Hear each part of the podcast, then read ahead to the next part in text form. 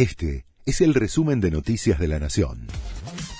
La Nación presenta los títulos del miércoles 18 de mayo de 2022. Comenzó el censo. Se trata del decimoprimer relevamiento nacional de población y viviendas que se desarrolla desde las 8 y las 18 horas.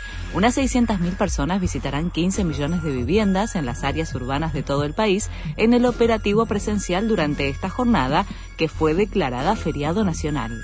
Cerca de 18 millones de personas ya respondieron el censo digital. En la última edición, realizada en 2010, se registraron 40.117.096 millones de habitantes. Piden que la justicia rechace el acuerdo con Alberto Fernández para cerrar la causa del Olivos Gate a cambio de 1.600.000 pesos. Dos agrupaciones se presentaron en el juzgado federal de Lino Mirabelli para solicitarle que no homologue lo pactado por el fiscal, quien había argumentado que Alberto Fernández no tiene menos derechos que el resto de las personas.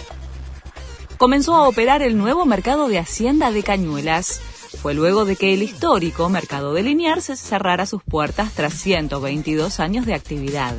Más de 10.000 cabezas de ganado ingresaron al flamante edificio ubicado a la altura del kilómetro 86 de la Ruta 6 en Cañuelas. Comenzó el Festival de Cannes con un fuerte gesto político en favor de Ucrania.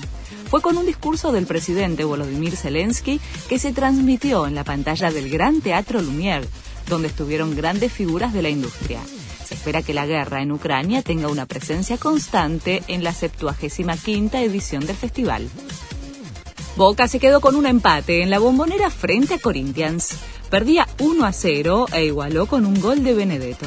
El Ceneice ahora se jugará la clasificación a octavos de la Libertadores ante Deportivo Cali el jueves 26 de mayo en la Bombonera. Este fue el resumen de Noticias de la Nación.